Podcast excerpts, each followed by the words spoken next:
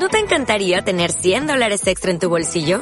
Haz que un experto bilingüe de TurboTax declare tus impuestos para el 31 de marzo y obtén 100 dólares de vuelta al instante. Porque no importa cuáles hayan sido tus logros del año pasado, TurboTax hace que cuenten. Obtén 100 dólares de vuelta y tus impuestos con 100% de precisión. Solo con Intuit TurboTax. Debes declarar para el 31 de marzo. Crédito solo aplicable al costo de la presentación federal con TurboTax Full Service. Oferta sujeta a cambios o cancelación en cualquier momento. Vamos a ir al capítulo 23 del libro de Levíticos. Levítico 23. Y quiero que vea el verso 2. Dice, habla a los hijos de Israel. Esto inmediatamente me trae a mí la mente, a la mente el, el dicho que dice en el libro de Apocalipsis, el que tenga oídos para oír, que oiga lo que el Espíritu dice a la iglesia. Y lo va a decir a través de un ángel, o sea, a través del pastor o del apóstol, como usted quiera, el enviado, pero es el Espíritu el que está hablando. Ahora va a hablar a través de Moisés y dice, habla a los hijos de Israel y diles que las fiestas solemnes del Señor, mis fiestas solemnes que proclamarán como asambleas sagradas, son estas. Lo primero que quiero que notemos es, él habla a quienes, a los hijos de Israel, o sea que son el producto de una genética, de una etnia, y que son el producto de una promesa, de un pacto y de un proceso.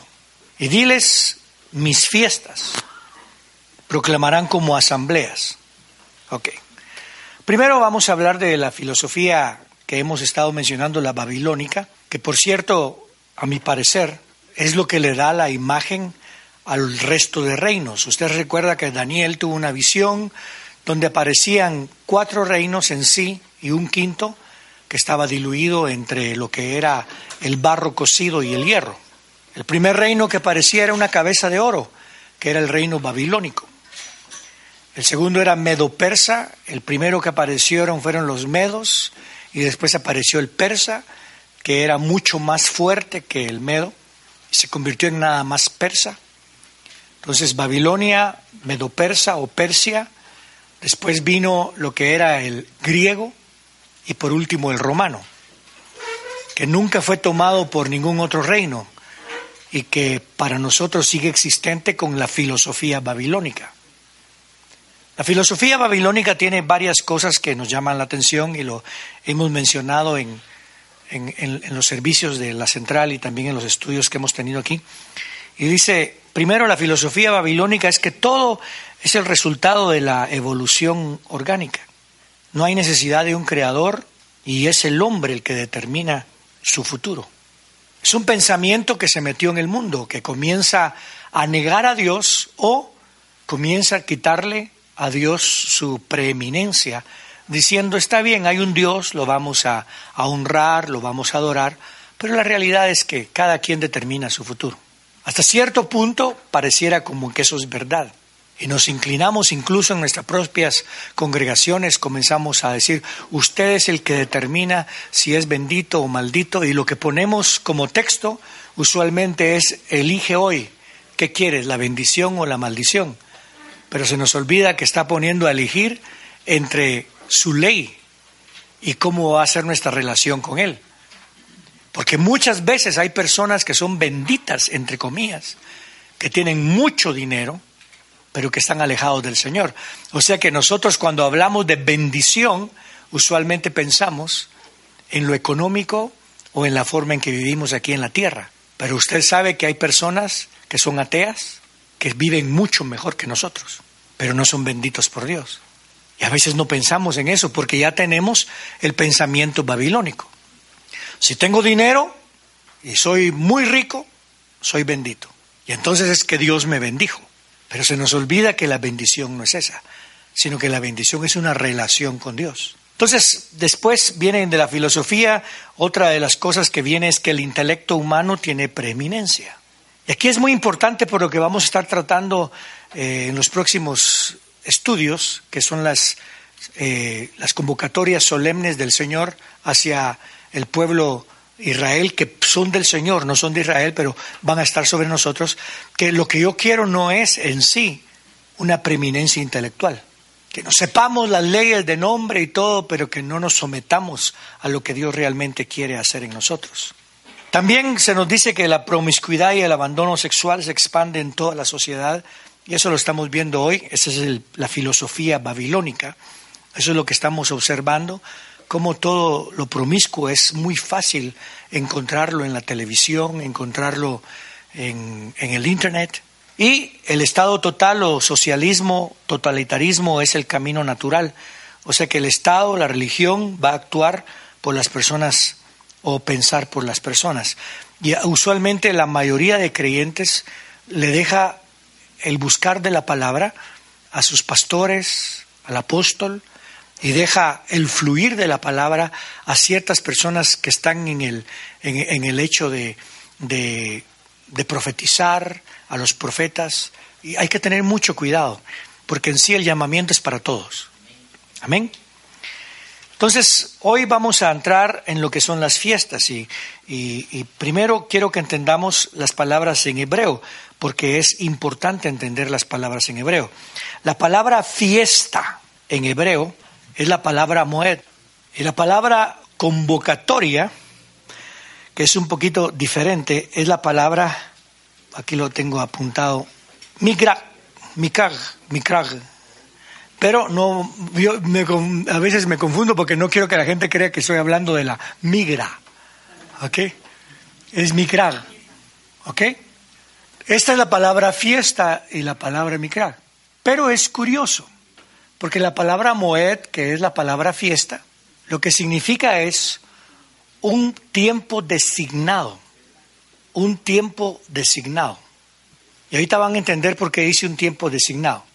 Y la palabra mikag, significa práctica.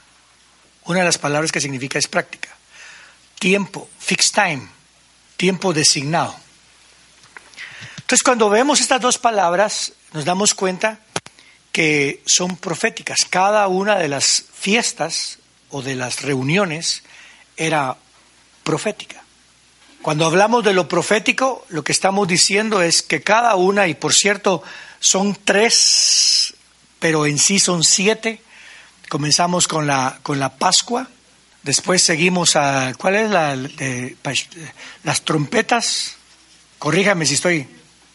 No, eh, estamos hablando de la, de. No, no, no, no.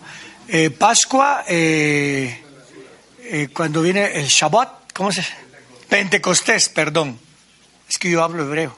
Pentecostés y trompetas. Son tres fiestas. Estas tres fiestas se dividen en cuatro, que son las fiestas de la, de, ¿cómo se llama? De spring, que es primavera, y las del otoño. Aquí hay cuatro y aquí hay dos. Hay, son dos o tres. Tres. Y entonces se convierten en siete fiestas. Cada una de estas tiene un propósito muy especial y cada una de estas ya, las primeras de primavera ya se cumplieron en quién? En Jesús. Por ejemplo, la venida del Espíritu Santo, uno dirá, pero esa no estaba ahí Jesús, estaba nada más la, la, congregación de 120, si es que eran 120, o la congregación de los doce apóstoles.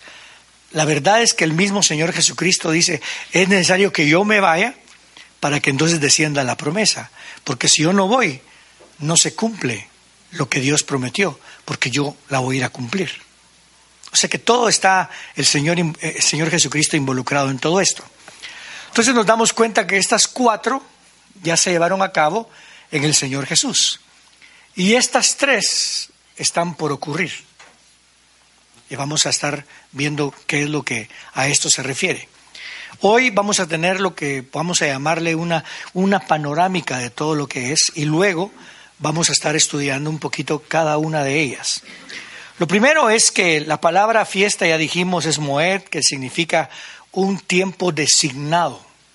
Ya está designado. La primera es la palabra, la primera es la Pascua. Ahora, quiero que entendamos un poquito en, la filosofía babilónica, porque la Pascua en la filosofía babilónica, o sea, estamos hablando de la filosofía religiosa, la filosofía que el hombre es el que hace las cosas, Siempre nosotros, cuando nos damos cuenta de la religión, durante ese tiempo es el religioso el que tiene que sufrir. Y es de llorar, y es de sufrimiento. En vez de que sea el creyente el que da gracias y el que bendice. La cruz del Calvario no fue para que usted y yo lloráramos, sino que fue para que usted y yo agradeciéramos que de tal manera amó Dios al mundo que dio a su Hijo unigénito. Él murió mi muerte para que yo pueda vivir su vida. Y si usted se mete un poquito a, ver las fiestas, se da cuenta, o las, ah, los tiempos designados, se da cuenta que en esos tiempos lo que estaban celebrando era algo que ya había ocurrido, que habían salido de Egipto, que habían sido rotas las cadenas. O sea que no era algo para llorar, era algo para celebrar. Pero ya en el pensamiento nuestro religioso, lo que hacíamos en ese tiempo era sufrir Teníamos que llorar, teníamos que sufrir, teníamos que llevar cargas sobre nuestro ser que nos lastimaran. Es más, eh, hay personas religiosas que se autocastigan. Y no estoy hablando únicamente personas que están en ciertas religiones, sino que estoy hablando incluso de nosotros, que nos autocastigamos con la culpabilidad. Y una de las cosas que va a querer hacer el anticristo cuando dice la escritura que Él va a cambiar los tiempos, o sea, las fiestas, y va a cambiar la ley, va a tratar de cambiar, no la va a cambiar. Y note qué curioso, porque aquí nos va a ubicar un poquito y, usted será el que determina a qué me refiero. Pero la escritura dice, él, hablando del anticristo, hablando en el capítulo 7 de Daniel, él, el pequeño cuerno de los últimos tiempos, va a, va a tratar de cambiar no la va a cambiar. Las festividades y la ley. Y curiosamente se le dan entregadas a él las festividades y la ley. O sea que él va a tener la palabra suprema porque va a ser blasfemo. No va a tener un ejército, pero va a tener una buena boca. Va a ser charlatán. Va a saber cómo mover multitudes. ¿No le parece curioso?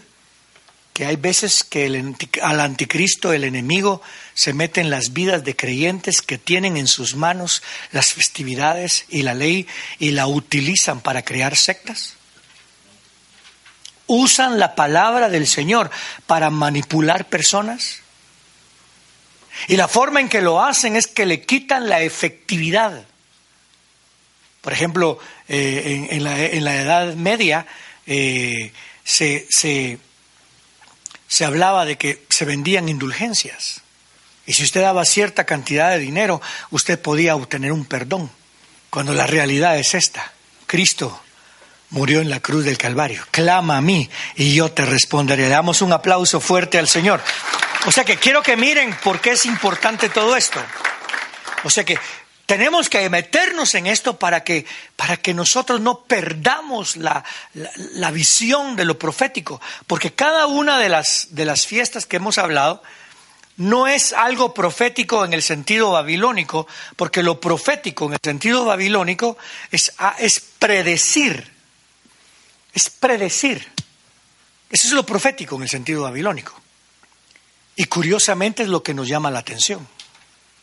Ese es nuestro pensamiento.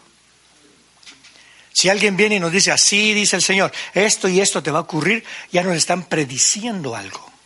Pero lo profético en el sentido bíblico no es un predecir, en el sentido bíblico es poner un patrón. La palabra patrón ya, bueno, no estoy hablando de alguien que manda, pero en sí es lo que lleva, es algo que ya está establecido, que es lo que nos va a llevar a donde tenemos que ir es un patrón. Y el patrón que instaló el Señor era que Cristo iba a morir en la cruz. Y por eso es que estábamos hablando de la Pascua. Que Cristo iba a ser sepultado y que Cristo iba a resucitar. Los panes sin levadura y luego los primeros frutos. Y después que iba a venir 50 días después, de la muerte iba a venir lo que era el Pentecostés, que era la venida de la ley en sí, porque fue cuando el Pentecostés fue cuando fue dada la ley a Israel y que fue cuando se llevó a cabo el primer pacto y el, el, primer pacto, pero no el primer pacto, pero en sí fue la manifestación del primer pacto y ahora venía el siguiente pacto que dice que iba a escribir las leyes en nuestro corazón. Y es lo que ocurrió aquí con la venida del Espíritu Santo. Y luego iba a venir lo que le hemos llamado o lo que hemos determinado el tiempo de las trompetas. Luego de las trompetas venía lo que es el Yom Kippur y luego los tabernáculos. O sea que tenemos cuatro que ya se cumplieron y tres que no se han cumplido. Pero cuando observamos las primeras cuatro, nos damos cuenta que en Jesús se cumplieron. O sea que ya está el patrón hecho. Pero nunca habíamos visto este patrón. El hebreo o el judío celebraba las fiestas, pero no miraba el patrón. Pero ya después que se convierten, ya miran el patrón. Y como ya miran el patrón, ya esperan el cumplimiento de las otras tres. Este patrón es un patrón que se anunció incluso antes. Leyendo un poquito, y, por favor, hay cosas que, que, el Señor pone en mi corazón y hay cosas que yo investigo. Pero vamos a ir a, Génesis, por favor. Vamos a ver, creo que Génesis, creo que está en el 8. Me pareció curioso algo. Génesis 8 y verso 4. Ok. Lo primero que quiero preguntar es, y, por favor, este es conocimiento, y quiero ser claro en esto. Hay creyentes que no tienen ningún conocimiento bíblico, pero eso no quiere decir que no sean creyentes o que, o que andan mal con el Señor. Y ya, sí me, me voy a entender en eso. Y hay creyentes que tienen un montón de conocimiento bíblico, pero eso no quiere decir que sean creyentes. Les dije creyentes, ¿verdad? Hay gente que tiene conocimiento bíblico, es más, hay alguien en la, me contaron de alguien que, eh, que enseña teología en Harvard y le preguntaron que si creía en Dios y él dijo, no, yo soy ateo, nada más enseño la Biblia.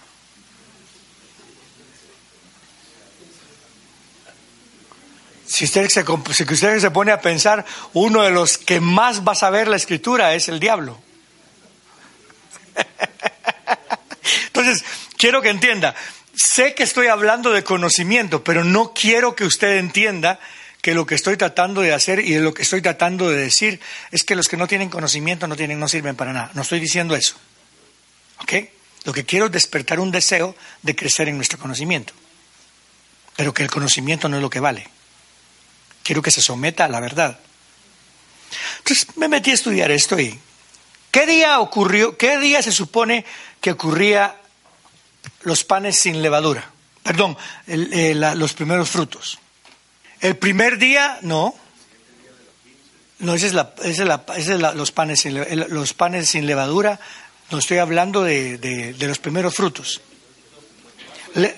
¿Ah? Pero eso es ya en nuestra. Eh, ya estamos hablando de, lo, lo, mundano, lo nuestro, nuestro. No. Estoy hablando de hebreo. No, no, no, ese es la, el Pentecostés. Busquen en la escritura, ¿dónde aparece ahí?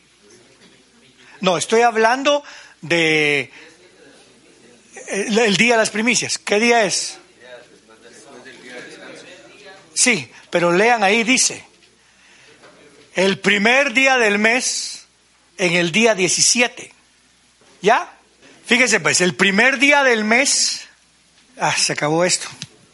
El primer día del mes en el día 17, porque eran tres días después de la muerte, después de la Pascua. 14 era el día de la Pascua, 15, 16 y 17. ¿Ok?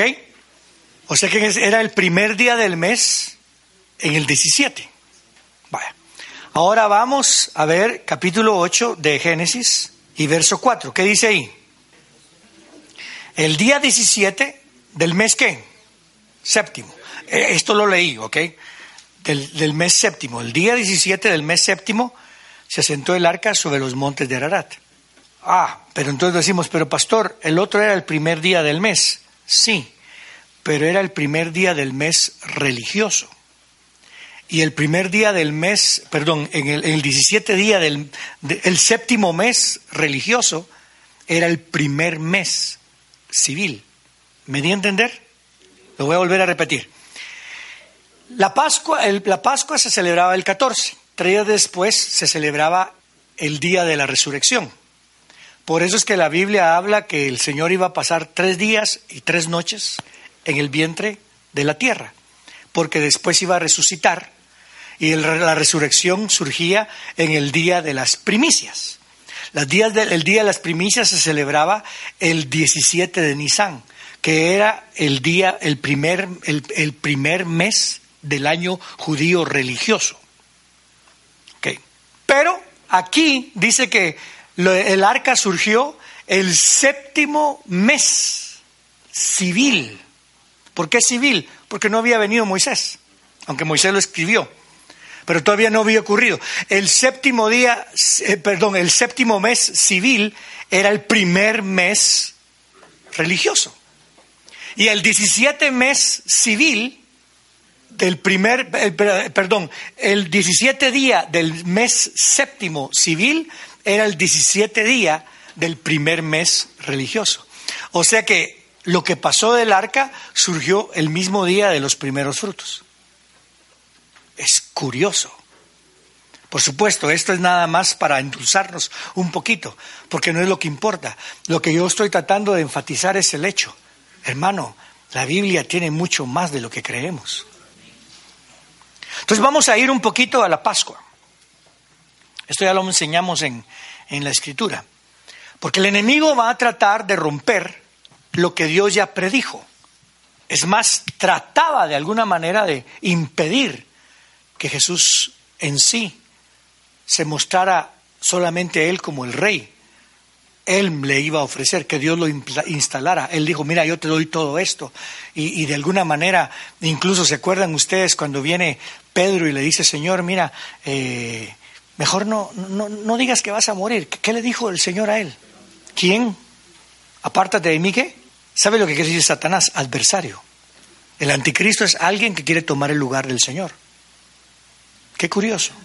Entonces vamos a ver un poquito lo que significa para nosotros la Pascua. Y recuérdense, fue algo establecido por el Señor. La Pascua en sí, la Peshat, la, Peshat, ¿verdad? No, no. Sí, es que estoy un poquito malo hoy. La Passover, la Peshat, comienza y el aspecto histórico porque todo tiene un aspecto histórico y también tiene un cumplimiento mesiánico. Y aquí es donde quiero que entienda, ¿por qué estudiar las convocatorias judías, hebreas? Uno, porque miren mi hermano, tenemos que romper todos los sentimientos negativos y antisemitas que tenemos. De alguna manera en el, en el creyente, tanto en el creyente antes de venir al Señor en el sentido de convertirnos a Jesús a ser sus discípulos, tenemos que recordar que tenemos problemas en nuestra vida hacia el judaísmo. Yo no estoy hablando de regresar a las raíces hebreas, judías, usted ya me conoce, pero tampoco estoy hablando de tener una, una, una, un, una, un alejarse total de lo que son las raíces hebreas, porque no se trata de eso. ¿Ok? Entonces tenemos que ser muy cuidadosos con eso. Entonces lo primero que quiero que entendamos es de que tenemos que tener un pensamiento en donde mira la escritura como lo que realmente es. El Antiguo Testamento es hebreo. El Nuevo Testamento está basado en el Antiguo Testamento. alguien dijo, el Nuevo Testamento está escondido en el Antiguo Testamento y el Antiguo Testamento es revelado en el Nuevo Testamento. Qué bonito, ¿verdad? El Nuevo Testamento está escondido en el Antiguo Testamento y el Antiguo Testamento es revelado en el Nuevo Testamento. Y todo está basado en el Mesías. Le decimos Cristo como un título religioso cuando Mesías es un título de rey. Luego vamos a ver el nombre Jesús y Yeshua, porque Yeshua significa el Salvador, salvación, la salvación de Jehová. Y tenemos que entender cómo es que Dios salva, cómo es que Dios va a hacer la nueva creación. Entonces, quiero que entendamos, sí tenemos que estudiar y tenemos que conocer este ambiente, uno porque son no son predicciones, es un patrón que tenemos que ir viendo. Segundo, porque nos va a alimentar el hecho de ver la fidelidad de Dios en lo preciso que es Dios. ¿Se imagina usted que antes de que naciera Ciro, 150 años antes de que naciera Ciro, se le menciona y se le dice que Ciro va a mandar a reconstruir o que Ciro es su siervo? Eso es increíble. Entonces la escritura es increíble, pero no para verla. Cuando digo increíble, quiero decir que en nuestra mente no lo puede captar. La única forma en que lo podemos captar es que sabemos quién es Dios. Las cosas que Daniel predijo en, en un tiempo hasta decían que Daniel había sido escrito dos años, o mejor dicho, dos, no sé, en el año después de la muerte de Cristo, no dos años, sino que estamos hablando que en el siglo segundo, después de la, de la muerte de Cristo, porque decía muchas cosas que eran exactas. Incluso dicen que cuando llegó, cuando llegó Alejandro, Alejandro el Grande, eh, cuando llegó a Jerusalén, le mostraron en la carta, eh, Josefo cuenta de esto, que le mostraron, o no sé si fue él el que lo contó, pero le mostraron el libro de Daniel y se quedó asombrado y ya no destruyó Jerusalén, porque se daba cuenta de lo que ocurría. O sea que él sabía que su reino se iba a dividir en cuatro. Y cuando él murió, ¿sabe? Y le preguntaron, ¿quién va a ser tu sucesor? ¿Sabe lo que contestó? El más fuerte, dijo. Eran cuatro. ¿Quién va a ser tu sucesor? El más fuerte. Comienza a mencionar a Antíoco Epifanes, que quería decir a Antíoco el Grande, el maravilloso. Nada más que el judío le decía Antíoco el Epimames, que quiere decir el loco. Así que tenga cuidado. Es esencial estudiarlo. Segundo, es nuestra etnia, no la etnia judía. Nuestra etnia es hebrea, porque creemos somos hijos de la promesa. Creemos por fe. ¿Cuántos son hijos de Abraham? Entonces veamos pues la fiesta de la Pascua. ¿Cuál es el contexto histórico de la Pascua? Romper la esclavitud de Egipto. Si fallo un poquito en mis pensamientos o en mi forma de hablar es que no me siento muy bien, pero téngame paciencia. Entonces quiero que entienda, romper la esclavitud de Egipto. ¿Cuál fue el problema que tenía el israelita con esto? Que no entendía que eran una nueva etnia o la manifestación de la nueva etnia. Y salieron de Egipto y seguían adorando a dioses de Egipto. Se rompieron las ataduras de Egipto, pero ellos seguían deseando a Egipto. Se recuerda que decían, ah, la gran, todavía, a la gran, todavía me recuerdo de, de los ajos. Aquí el único que yo conozco que come mucho ajo es Otto y es por la esposa. Pero recuerdo los ajos Recuerdo, ¿qué más? El pescado. Recuerdo tantas cosas. Los recuerdo, cómo anhelo estar ahí. Cómo recordamos allá. O sea que no habían cumplido la fiesta. La celebraban. Eran religiosos. Pero había perdido la verdad. Entonces viene cuando entraron ya a la tierra prometida y que por cierto en la tierra prometida fue donde celebraron por primera vez los primeros frutos. Cuando entraron a la tierra prometida, Josué les dice, ok, ustedes escojan. Ya me lo imagino frustrado. Por favor, escojan. ¿A quién van a servir? ¿A los dioses del otro lado del río, que era los amorreos? ¿A los dioses de Egipto? ¿A los dioses de los cananeos? Piensen, ¿son ustedes amorreos? ¿Son ustedes egipcios? ¿Son cananeos? porque yo y mi casa serviremos a Jehová, porque somos la etnia de Jehová. Ese pensamiento tiene que estar en nosotros. Piensen cómo nos estamos comportando, piensen cómo nuestra mente nos está guiando, cuáles son nuestros deseos y cuáles son nuestras intenciones. ¿Son las intenciones de Dios las que tenemos que buscar? ¿Está viendo usted cómo se puede celebrar la fiesta y perder la intención. ¿Cuál es el cumplimiento mesiánico? El cumplimiento mesiánico de la Pascua es Jesús muere en el madero. Ahora veamos. Nosotros no celebramos el, la Pascua del modo histórico. Tenemos que celebrarlo del entendimiento mesiánico. ¿Pero lo entendemos?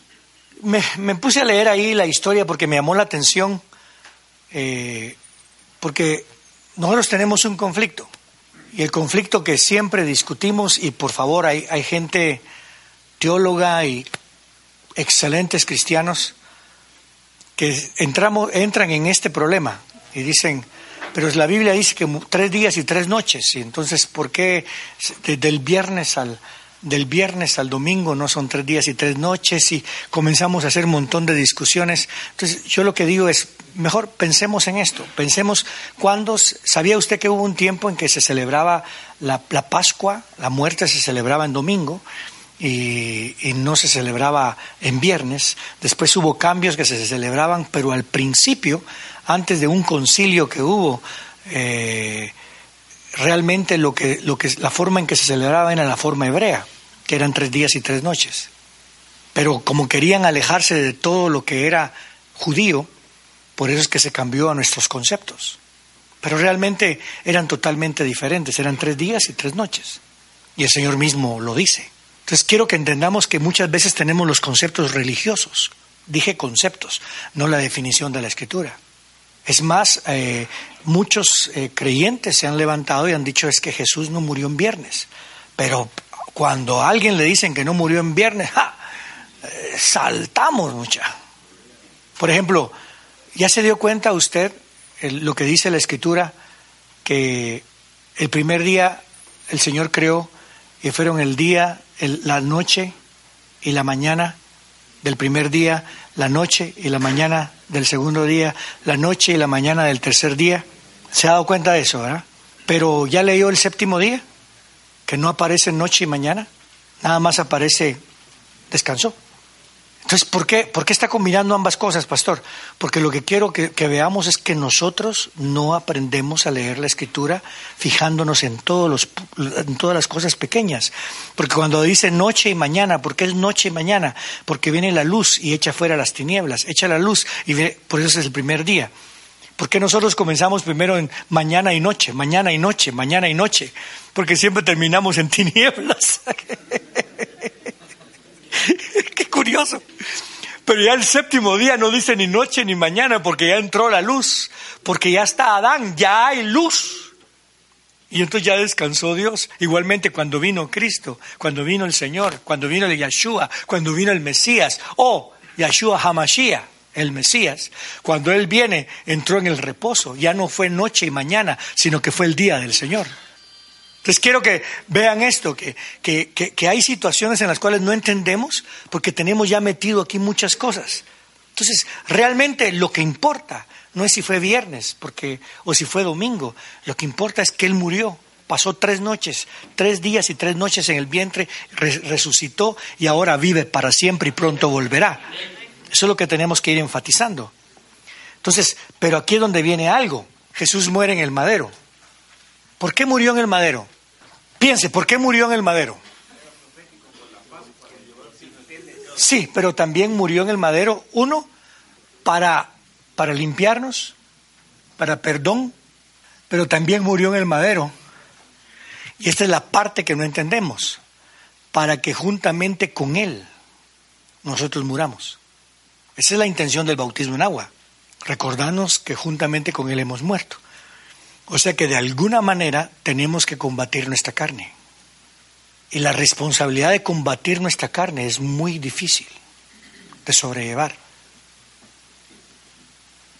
Le voy a decir algo, uno puede dejar de hacer cosas malas a través de cosas humanas. Personas pueden dejar de adulterar por culpabilidad. Personas pueden dejar la droga, pero nunca van a dejar el pecado. La única forma de dejar el pecado es reconociendo que Cristo murió en la cruz de Calvario mi muerte y que resucitó al tercer día para que juntamente con Él yo viva. Y tengo que reconocer que juntamente con Él en la cruz yo morí. Pero podemos utilizar esto en el mundo religioso como algo que nada más se celebra y se llora, pero no se vive. ¿Sabía usted que 32% de la humanidad celebra esto? 32%. Estamos hablando de creo que 22 billones de personas. Pero muchos de ellos no se han convertido al Señor. Entonces no se trata de celebrarlo Se trata de entenderlo y de humillarse ante esa verdad. Los panes sin levadura. Los panes sin levadura simbolizan históricamente los panes sin levadura. Históricamente es cuando salen de Egipto. Eso es lo histórico. Pero ¿qué es lo que representa en sí en Cristo? La sepultura. Ahora, decimos panes sin levadura. ¿Por qué son panes sin levadura? Porque no tienen lo que es la levadura. ¿Qué es la levadura? Lo que fermenta el cuerpo. Por eso es que no dejarás que tu siervo vea corrupción, porque no se iba a fermentar. Salieron de Egipto sin que nadie se quedara, sin que nadie muriera, salieron de Egipto y entraron a lo que realmente el Señor quería en el proceso que el Señor los metió. Yo, quiero que entienda algo, es algo que tenemos que entender porque, y ahorita voy a, voy a meter algo diferente solo para que entendamos. ¿Se acuerdan que hablamos de, de los nombres de Jesús? Vamos a, vamos a ver la palabra, hay que leerla. En el principio era el verbo. Y el verbo era con Dios y el verbo era Dios. Pero la palabra era, nosotros la, vemos como pasado. La palabra era es, el verbo es, era y siempre estará con Dios. Es, era y siempre será Dios. Eso lo entendemos bien. Incluso hubo los testigos de Jehová cuando trajeron la Biblia, ellos pusieron y era un Dios, porque no quieren darle la primicidad, lo principal que tenía Cristo. Entonces vamos a ver la palabra en el nombre del Señor Jesús, Yeshua. Yeshua significa salvación. Incluso algunos pronuncian Yahshua, de Josué, que es salvación. Y curiosamente Josué es el que los metió a la tierra prometida y en el libro de Hebreos dice no fue Josué el que los metió a la tierra prometida, sino que es Jesús el que los va a meter a la tierra prometida, que es cuando estamos hablando de la fiesta de los tabernáculos. Ok, entonces cuando hablamos de, en el principio era el verbo, Jesús era el verbo. La palabra en el principio nos tiene que ubicar en la forma en que se utilizó.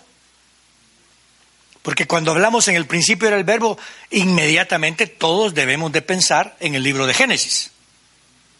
¿Correcto? Pensamos en el principio era el verbo, y el verbo era con Dios, y el verbo era Dios. Es obvio que todo fue creado, está hablando de la creación, o sea que la relación con el primer capítulo de Génesis, o Bereshit, es obvia. Entonces la palabra verbo, ¿qué significa ahí? La palabra verbo significa palabra, significa mandamiento y también significa aliento. Son las tres que voy a utilizar ahorita. Se pueden usar más. Pero entonces nos vamos a dar cuenta que en el principio era la palabra, el mandamiento y el aliento. Ruach. ¿Quién es el mandamiento? ¿Quién es el, quién es el aliento de Dios? El Espíritu Santo. Entonces, esta es la forma en que vamos a desarrollar nosotros en el IM Central o vamos a buscar del Señor que nos desarrolle como congregación? Uno, entendiendo quién es su palabra, que es Jesús, pero también retornando a la escritura, metiéndonos en la escritura para realmente entenderla, pero no entenderla sin entender el mandamiento. Tenemos que obedecer los mandamientos del Señor. Tenemos que someternos. Él es el Rey, pero no sin el Espíritu Santo. toda escritura, toda palabra, todo mandamiento es inspirado por Dios. ¿Y para qué sirve? Entonces todo lo vemos de esta manera. Entonces veamos en la muerte del Señor, la, sepultura. La sepultura, si uso esto sin entender la escritura en sí, cuando yo hablo de la sepultura sin levadura, entonces yo voy a buscar cumplir con mi propia fuerza y no voy a entender el proceso. Mis hermanos, Cristo fue sepultado y nuestro Señor no vio corrupción. La muerte no lo puede sostener. Pase lo que pase en nuestras propias vidas, estamos en Cristo y juntamente con Él somos más que vencedores a través de Cristo Jesús que nos fortalece. Es una verdad que estamos metiendo, es algo increíble lo que estamos metiendo en nuestra vida. Le voy a dar un ejemplo. Si el Señor no viene por 100 años, hoy voy a profetizar. Todos aquí van a morir. por seguro, ¿verdad? Si no vienen 100 años, ¿quién de ustedes va a estar vivo? Pero ¿quién de nosotros se va a mantener en la muerte si está en Cristo? O sea que aunque la muerte pueda llevar su efecto sobre nuestro cuerpo, la muerte no tiene gobierno sobre nosotros. Porque el mismo Señor Jesucristo dice, el que cree en mí, aunque muera, vive para siempre. Y está escrito, los cielos pueden pasar, van a pasar, la tierra va a pasar, pero su palabra no pasará. Y Él ya dio esa palabra. Mire cómo nos ubica delante del Señor. Son los panes sin levadura. La siguiente de los panes sin levadura es los primeros frutos. La, misma escritura dice que Cristo, son las, Cristo es la las primicias. El libro de Corintios dice que Él resucitó como primicia. Después dice que Cristo son las primicias. La resurrección va a ser Cristo las primicias y después los que somos de Cristo. Entonces va a haber un día de resurrección en donde ya está hecho. ¿Por qué? Porque el Señor va delante de nosotros. Nuestra confianza no está en lo que yo puedo hacer, nuestra confianza está en lo que Él ya hizo por mí. Él murió en la cruz del Calvario por amor al Padre pero no lo hizo porque el Padre nos amaba a nosotros. Él fue sepultado y resucitó. ¿Cómo podemos nosotros ministrar a nuestra gente esa transformación? Porque a veces nos salimos y nos metemos al, al, pensamiento babilónico y lo que queremos ver no solamente son señales, sino que queremos manejar lo que Dios nos ha dado para ser libres. En el sentido, usamos mucho la maldición, usamos mucho eh, el, pecado. Y, nuestra gente vive, yo, yo recuerdo eh, cuando, cuando era joven, un niño, tenía como unos 10 años, mi mamá me, mi mamita me llevó, mi mamá adoptiva me llevó a, a una casa de brujería blanca. Vaya que era blanca usted.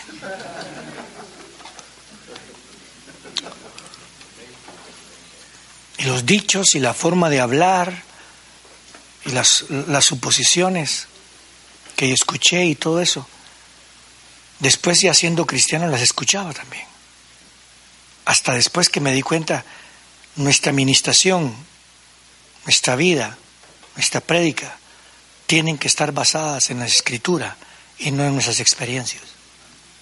Y eso nos cambia nuestra mente y nos ubica. Porque yo viví cosas, hermano. Yo, yo viví, eh, una vez me puse a jugar Ouija con mi hermano. Y algo pasó en mi vida que mi hermano me tuvo que comenzar a golpear la cara para yo regresar a la, a la realidad. Entonces, hemos tenido experiencias con muchas cosas.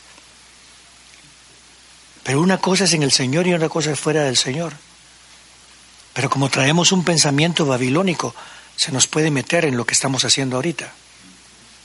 Cuando ministramos, cuando damos profecía, en la forma en que damos profecía. Recuerdo a alguien que dijo, así dice el Señor, esto y esto te va a ocurrir. Si lo crees, te ocurre. Y si no lo crees, no te ocurre.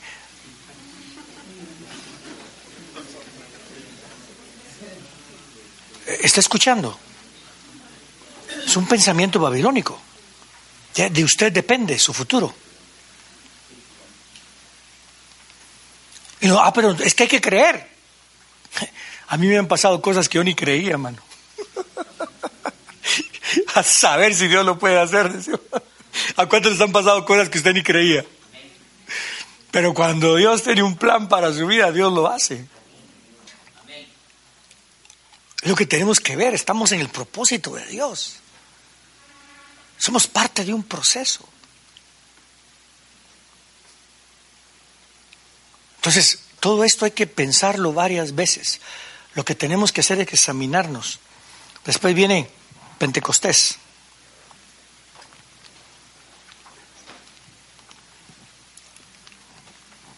En Pentecostés fue dada la ley.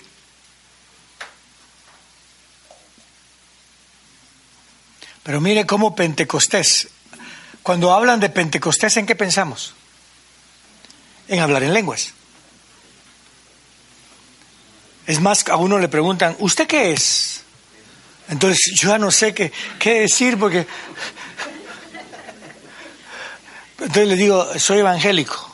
¿Por qué? Porque creo en el Evangelio. ¿Ok? Pero ¿de qué rama?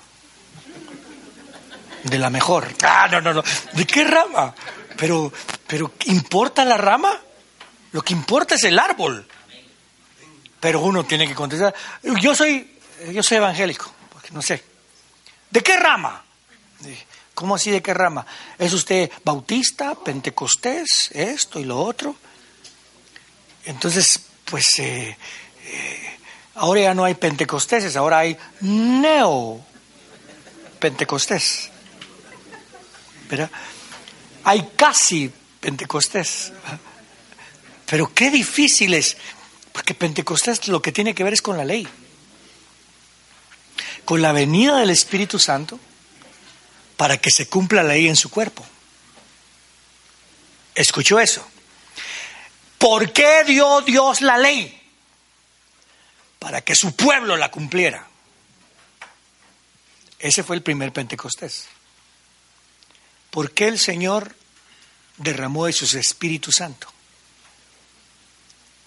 Para que su pueblo cumpla su ley.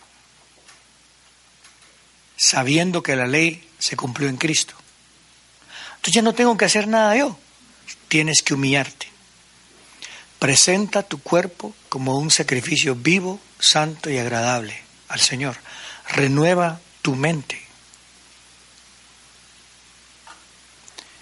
Pero no con culpabilidad. Con vergüenza, sí. Porque me da vergüenza el que yo no he cumplido la ley totalmente. Me da vergüenza mis sentimientos. Pero me da vergüenza porque me tengo que introinspeccionar, no autojustificar. Por ejemplo, he escuchado personas que se autojustifican. Yo soy hijo de Dios, mano. A mí el único que me juzga es Dios. ¿Escuchó? Yo prefiero que me juzgue usted a que me juzgue Dios. ¿Por qué dice eso, pastor? Porque si estoy fuera del Señor, es mejor que un hombre me juzgue porque su condena es menor, porque me va a juzgar otro pecador que está peor que yo. Y lo que le va a decir el Señor es mejor sácate primero tú el leño que tenés en la cara, en, la, en el ojo. El leño, ¿ah? Soy puro guatemalteco, mucha. y no la paja. Delante de Dios, ¿quién se puede parar? Yo no hice nada. ¿Se atreve usted a decir eso?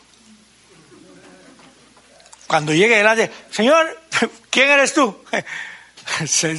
Me extraña que no me conozca, Señor. Yo soy lo máximo de lo máximo, el, la última Coca-Cola del desierto. En el desierto. ¿ah? Es curioso. El derramamiento del Espíritu Santo es la ley escrita en nuestros corazones.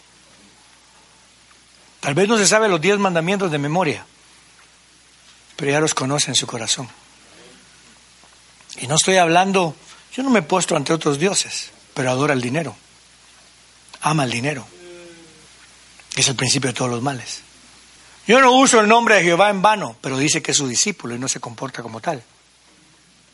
Hay que tener tanto cuidado, hermano.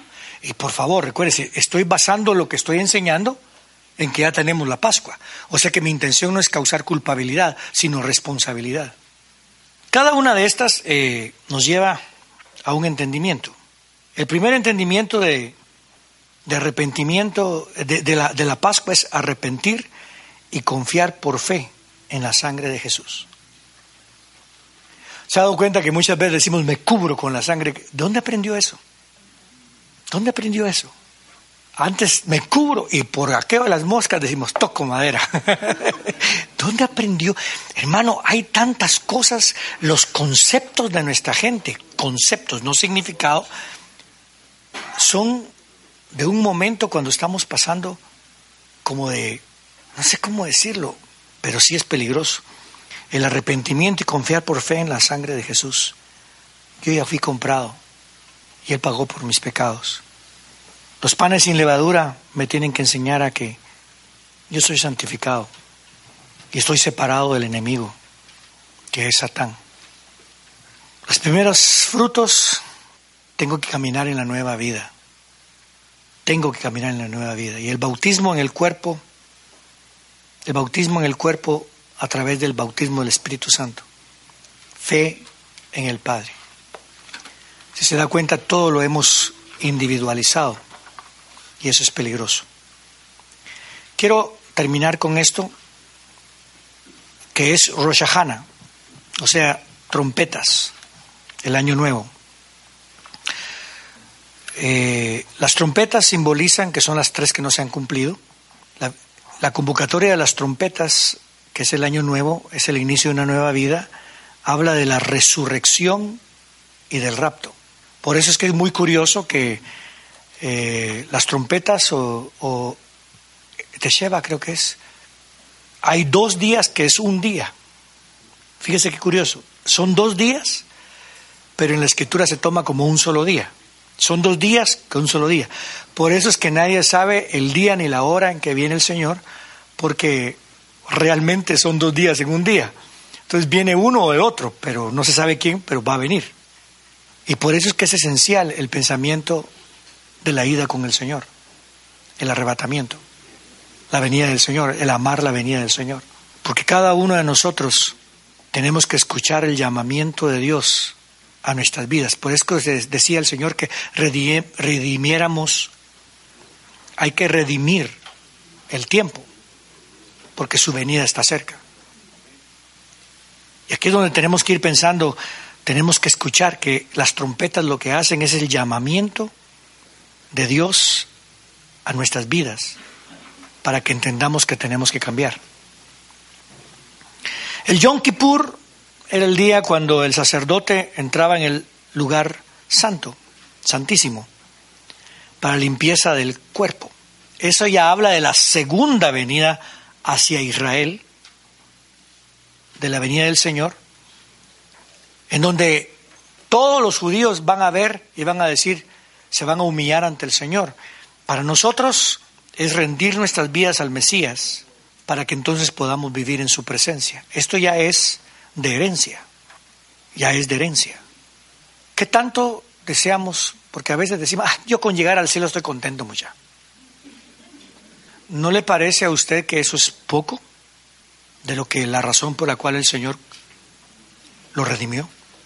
Y el tabernáculo Sosukot es entrar en la tierra prometida, está hablando de probablemente de o, o del reino eterno o del milenio en donde entramos al Shabbat, que es el descanso en el Mesías. Y aquí es donde quiero entrar un poquito en lo que es la palabra salvación. Porque Yahshua, Jesús, la palabra significa salvación. Pero salvación, cuando usted va al libro de Romanos, se da cuenta que aparece que, es una salvación, pero una salvación que se va manifestando en progresión. Eh, eh, por ejemplo, ¿cuántos creen que Adán era perfecto? Todos creemos que era perfecto. Bueno, pero cuando nace un baby, vienen y le traen al baby. Y le dicen, este baby es perfecto, pero no tiene dientes. Su cabeza es más grande de lo que debería de ser. ¿O no? Entonces, perfecto como baby. Pero después le hacen exámenes cuando cumple tres años y le dicen, mire, eh, su baby le hace falta ciertas cosas en el cuerpo, le hace falta, no ha crecido de esta manera, y después, y vamos viendo diferencias. Hay veces que, que aquel baby que era perfecto, y era perfecto, es perfecto, de repente por falta de malnutrición no siguió avanzando. Entonces, en la creación, ¿qué pasó? Y vio Dios que el hombre era bueno pero no era bueno que estuviera solo. Me, explico. Fue parte del progreso. Pero después se dio cuenta que él tenía que comer. ¿Qué hubiera pasado si Adán no come? La perfección estaba en que tenía que comer lo que Dios le había dicho que comiera.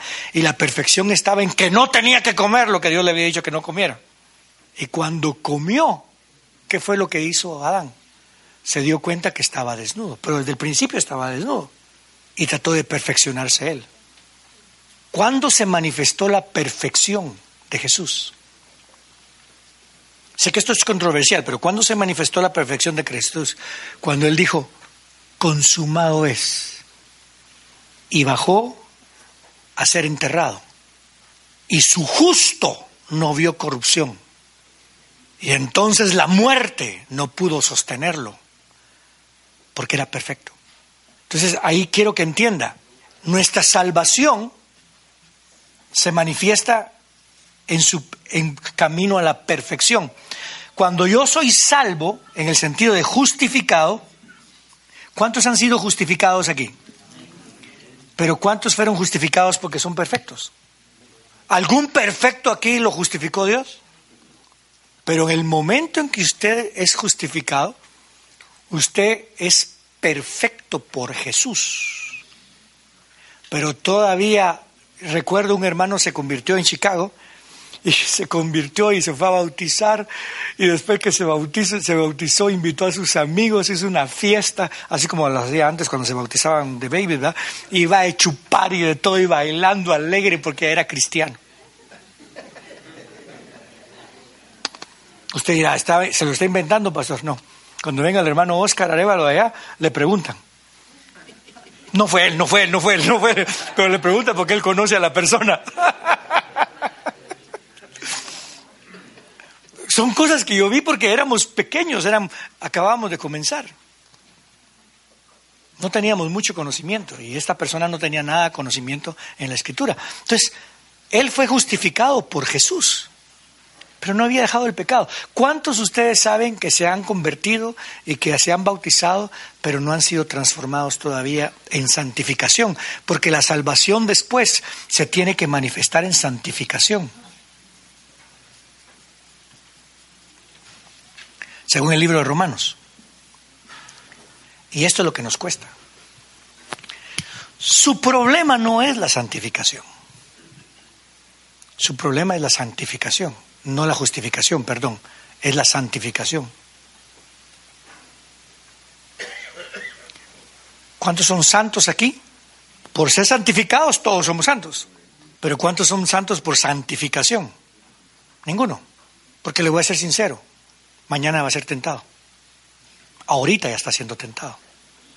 Pero tenemos que santificarnos. El área en el cual estamos en la santificación, Jesús y la forma de santificarnos, lo que nos salvó fue la palabra, el mandamiento, el aliento, como a Adán y a la tierra. Los que nos va a santificar es la palabra, el mandamiento y el aliento. Pero ¿nos sometemos al aliento? ¿Nos cumplimos con el mandamiento? ¿Estamos conscientes de la palabra? ¿Estamos conscientes que somos nueva creación? Y luego viene la glorificación. Porque parte de la santificación es, serán una sola carne. Parte de la santificación es, como iglesia somos una sola carne. Pero cuando venga la glorificación, nos van a juzgar no de cómo te portaste tú, sino que tanto edificaste el cuerpo. y eso es vital. Por eso es que yo le enseño a mi gente, por favor, por favor, no trate de ser de bendición. Edifique. Edifique. No les dé de comer a sus hijos, enséñeles a comer adecuadamente. Edifique. No se trata de predicar y que toda la gente llore. Edifique cuerpo. Y créame, es mucho más fácil ser de bendición que edificar. Porque el edificar requiere sufrimiento. Cuando yo venga a la presencia del Señor me van a juzgar a ver qué edifiqué en mi familia. Ayer hablábamos con una persona que vino conmigo y me contaba cómo esa persona conoce a otra que le dio dinero a sus hijos, le compró casa, le hizo esto y lo otro, pero no quieren nada con el Señor. Conocí, cuando nomás vine, conocí a alguien que se casó con alguien que no era creyente y después el que era creyente se fue al mundo, se juntó con alguien más, pero nunca deja de darle dinero a sus hijos.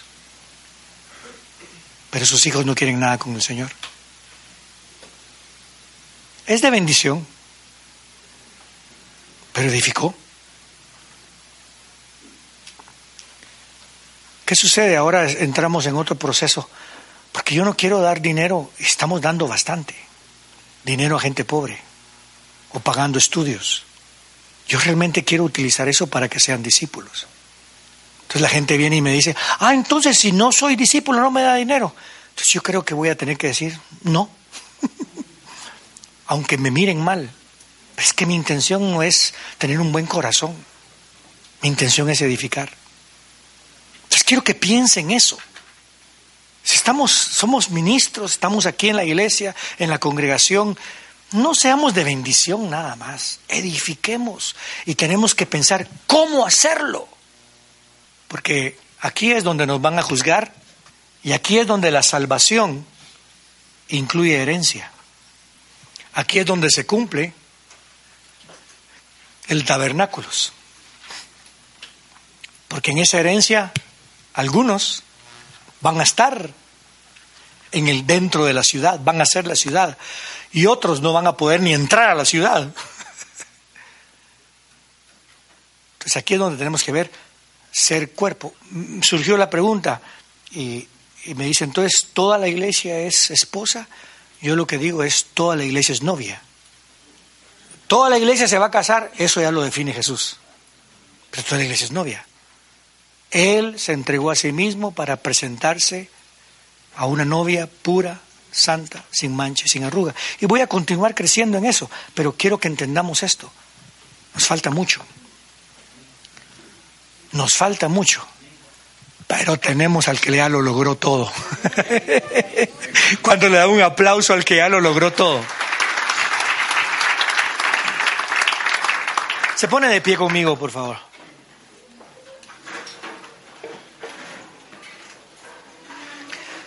Quiero que mire a alguien que está cercano a usted.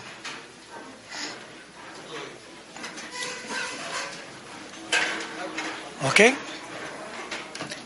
Quiero que mire, y quiero que a esa persona que está cercana a usted, que usted vio, le diga, yo te voy a ver a ti y yo quiero que tú me mires a mí. Acérquese pues.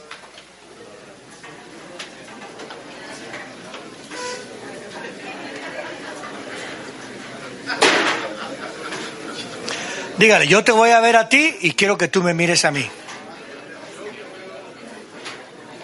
Y ahora quiero que se edifiquen el uno al otro. ¿Qué palabra va a utilizar para edificarse?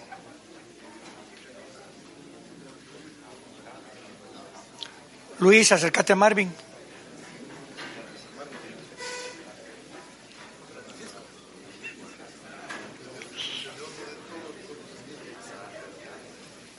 Quiero que se ministre un poquito, ministrese, sanen su alma, sanemos nuestra alma, reprendámonos si es necesario, pero un amor del Señor, pero edifiquémonos en el nombre del Señor. Padre, te pido que seamos de edificación, Señor.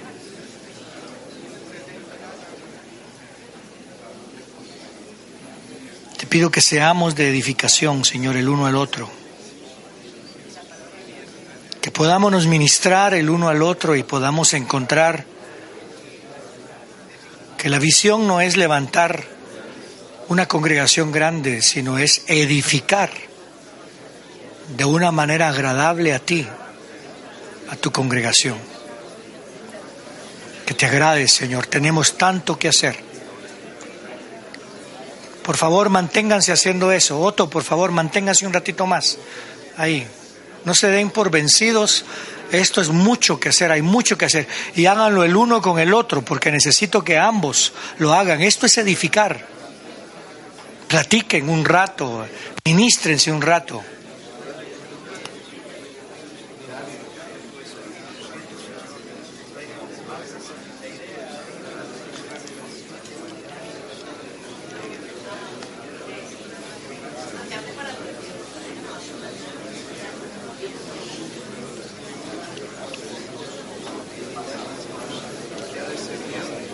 Señor, te pido tu misericordia sobre esta congregación de los que estamos aquí, Señor.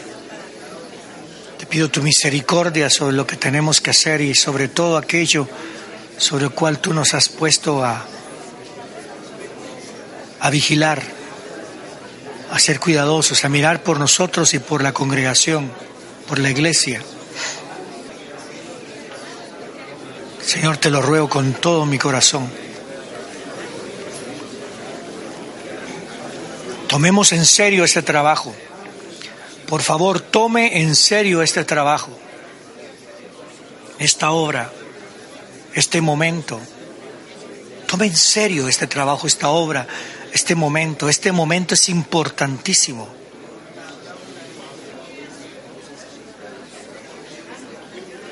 Cantemos juntos al Señor, porque tú eres mi Dios, tú eres digno de adoración,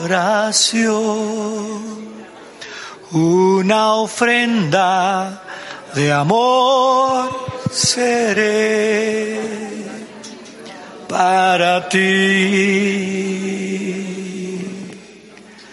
porque tú